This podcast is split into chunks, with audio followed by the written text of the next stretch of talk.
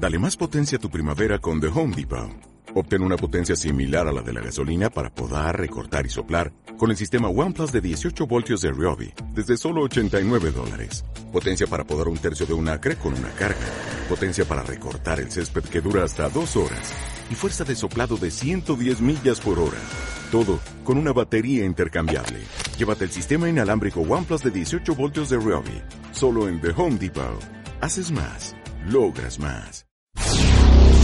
A partir de este momento, estás ingresando a un espacio en el que podrás enterarte de novedades sobre investigaciones científicas desarrolladas en Bolivia.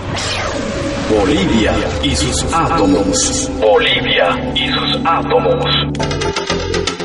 En Bolivia aún existen desigualdades laborales entre hombres y mujeres. Un informe elaborado por el Centro de Promoción de la Mujer Gregoria Apaza señala que en los últimos años el trabajo productivo de las mujeres ya casi alcanza al de los hombres.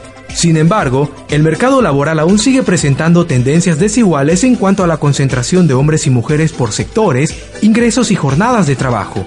En lo que respecta a sectores, las cifras muestran que en las labores domésticas y familiares existe una sobrepresentación de las mujeres, mientras que en el trabajo semiempresarial y empresarial la presencia de ellas es todavía muy poca.